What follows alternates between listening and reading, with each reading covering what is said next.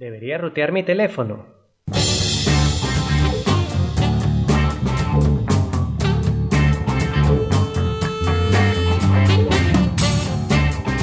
Hola, bienvenido al episodio número 4 de Entre el teclado y la silla, el podcast de tecnología de sancudonline.com. Gracias por acompañarme. Soy Alexis López Abreu y quiero compartir contigo consejos y herramientas para sacar el máximo provecho a tu computador smartphone Android. En este episodio hablaremos sobre el acceso root o superusuario en los dispositivos Android. ¿Por qué es tan famoso? ¿Qué puedo hacer con él? ¿Vale la pena tenerlo? Hoy responderemos a estas preguntas y tenemos un invitado muy especial. Vamos a empezar.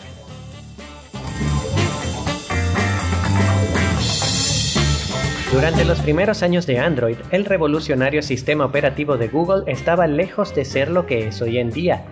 Aunque ya era muy bueno navegando en Internet ejecutando aplicaciones y las más básicas tareas, para cosas más avanzadas todavía le faltaba mucho. Para hacer esas cosas, empezó a ponerse de moda habilitar el root o superusuario, un usuario administrativo de los sistemas basados en Linux que permite hacer lo que quiera a quien lo habilita, hacer respaldo de tus juegos, conectar dispositivos, cambiar la resolución de la pantalla o el comportamiento de los botones eran algunas de las cosas que requerían acceso root. Seguro que tú mismo lo habrás usado más de una vez y estás considerando hacerlo en tu recién estrenada máquina, pero vale la pena, sigue siendo relevante. Dejemos que nuestro invitado nos lo cuente. Iván Peñalba, Iván Peñalba, informático y editor en El Android Libre cuando este estaba verde, inmaduro, tenía muchas carencias. Por ejemplo, incluso si queríamos mostrar el porcentaje de la batería en la barra de estado sin tener que instalar una de esas aplicaciones que irónicamente consumía más batería, pues era necesario. Cuando querías conectar un mando de la PlayStation para jugar a los simuladores era necesario Incluso si necesitabas hacer una copia de seguridad de tus datos, era imprescindible utilizar el Titanium Backup, porque en otra, en otra situación tener una copia de seguridad de los juegos era, imposible hasta que llegó Google Play Games. Es que si cambiabas de móvil estabas condenado a cambiar, a borrar tu partida casi. Era horrible según han pasado los años, pues se ha hecho mucho más fácil, el sistema ha ido madurando, ha ido aprendiendo de las características que, los usuarios de root o de las ROMs personalizadas le daban a su móvil y han ido añadiéndose para Android. Por ejemplo, ahora tenemos un control de permisos, el sistema es mucho más sofisticado y pues por ello no hace falta de hecho, para Iván, en la actualidad el smartphone está tan conectado con tu vida personal que el acceso root podría ser un problema.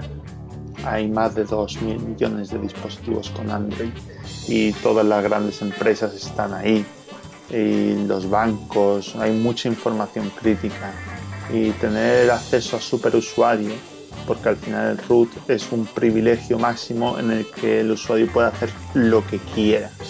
Y lo que quiera normalmente lo vemos desde una perspectiva que es muy, muy poco dañina, pero con los recursos adecuados, eh, si alguien consigue acceder a tu móvil eh, que lo tienes ruteado, es muy fácil que a lo mejor empiece a espiar tu pantalla y cuando introduzcas el pin del banco ya pueda tenerlo. Es un caso hipotético, pero es algo que puede suceder con bastante facilidad.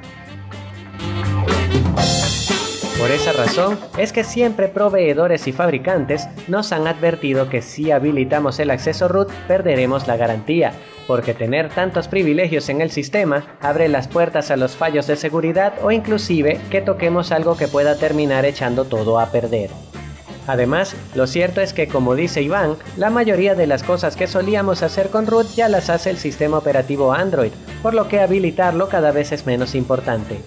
Esto es porque Google y los fabricantes han ido conociendo la versatilidad del sistema operativo y las necesidades de sus usuarios y se han empeñado en cubrirlas con el mínimo esfuerzo posible.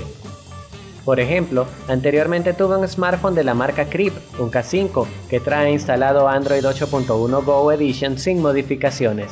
En este equipo la barra de navegación trae el botón de retroceso a la izquierda. Al cambiarme a un Redmi con la capa gráfica MyUI, me encontré con una barra de navegación virtual con el botón de retroceso ubicado a la derecha. En el pasado habría tenido que acostumbrarme al cambio o hacer uso de root para modificar la interfaz y poner el botón a la izquierda, pero no hizo falta. MyUI incluye una opción para hacerlo.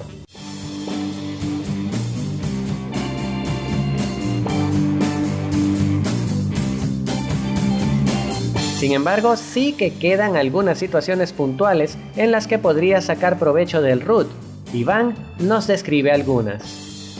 Cada vez que alguien me hace la pregunta de si necesita o no necesita rutear su móvil, lo, lo primero que suelo preguntarle es, bueno, ¿tú qué es lo que quieres hacer con tu móvil?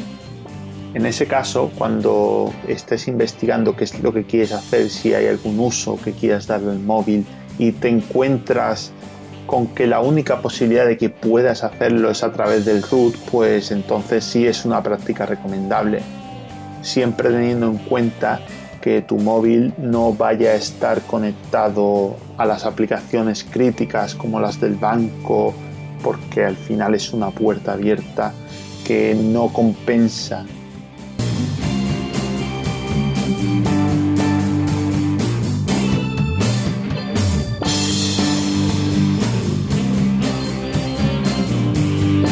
En este último caso, Iván vuelve a tener razón. Mis primeros teléfonos Android pasaron por el acceso root y los dos a los que más exploté en el pasado, el LG Optimus P500 y el Samsung Galaxy S3 Mini, fueron ruteados para hacer infinidad de cosas.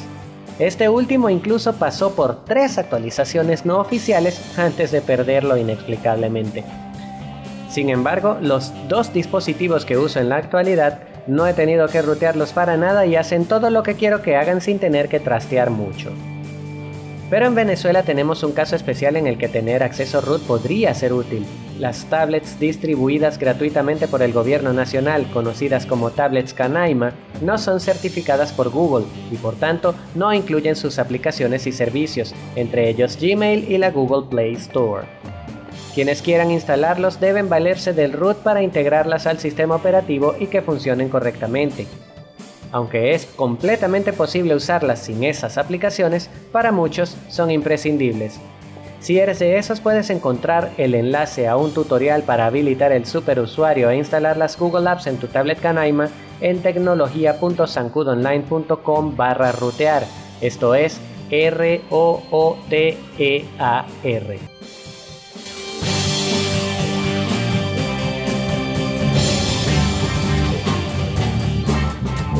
Por otro lado, también te dejaré un enlace a algunas aplicaciones que puedes descargar como alternativa a los servicios de Google que te dejarán aprovechar tu Canaima en su totalidad sin necesidad de rutear. Por último, si lo que deseas es probar algunas aplicaciones, Iván ha recomendado una llamada Vimos que te permitirá ejecutar esas funciones que requieren root dentro de una máquina virtual con el superusuario habilitado. Así no expondrás tu teléfono a los riesgos de desbloquear el acceso administrativo. Eso sí, necesitarás un dispositivo medianamente potente para hacerla funcionar. Iván recomienda un equipo con al menos 3 GB de RAM y 32 de almacenamiento. En el Android libre tienen para ti un material más completo sobre qué es Vemos y cómo usarla en tu terminal. Te dejaré el enlace en tecnología.sancudonline.com barra rutear esto es R-O-O-T-E-A-R.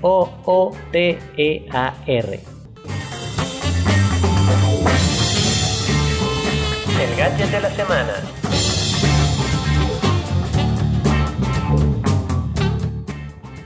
Esta semana dedicamos este apartado a Castaway, una funda que tiene la intención de habilitar una segunda pantalla para cualquier smartphone aún se encuentra en desarrollo y ha lanzado una campaña de financiamiento en Indiegogo, pero promete muchas cosas interesantes. Para empezar, al conectarse a un smartphone te permitirá disfrutar de una segunda pantalla para usar varias aplicaciones a la vez gracias a su software Multitask Plus, que será de código abierto para que cualquier desarrollador interesado pueda implementarlo.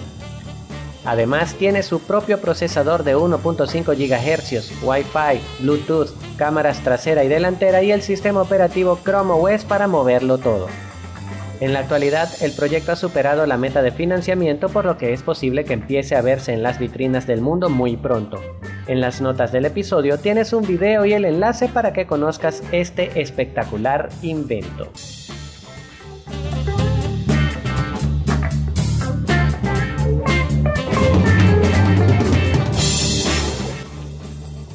Espero que te haya gustado el episodio.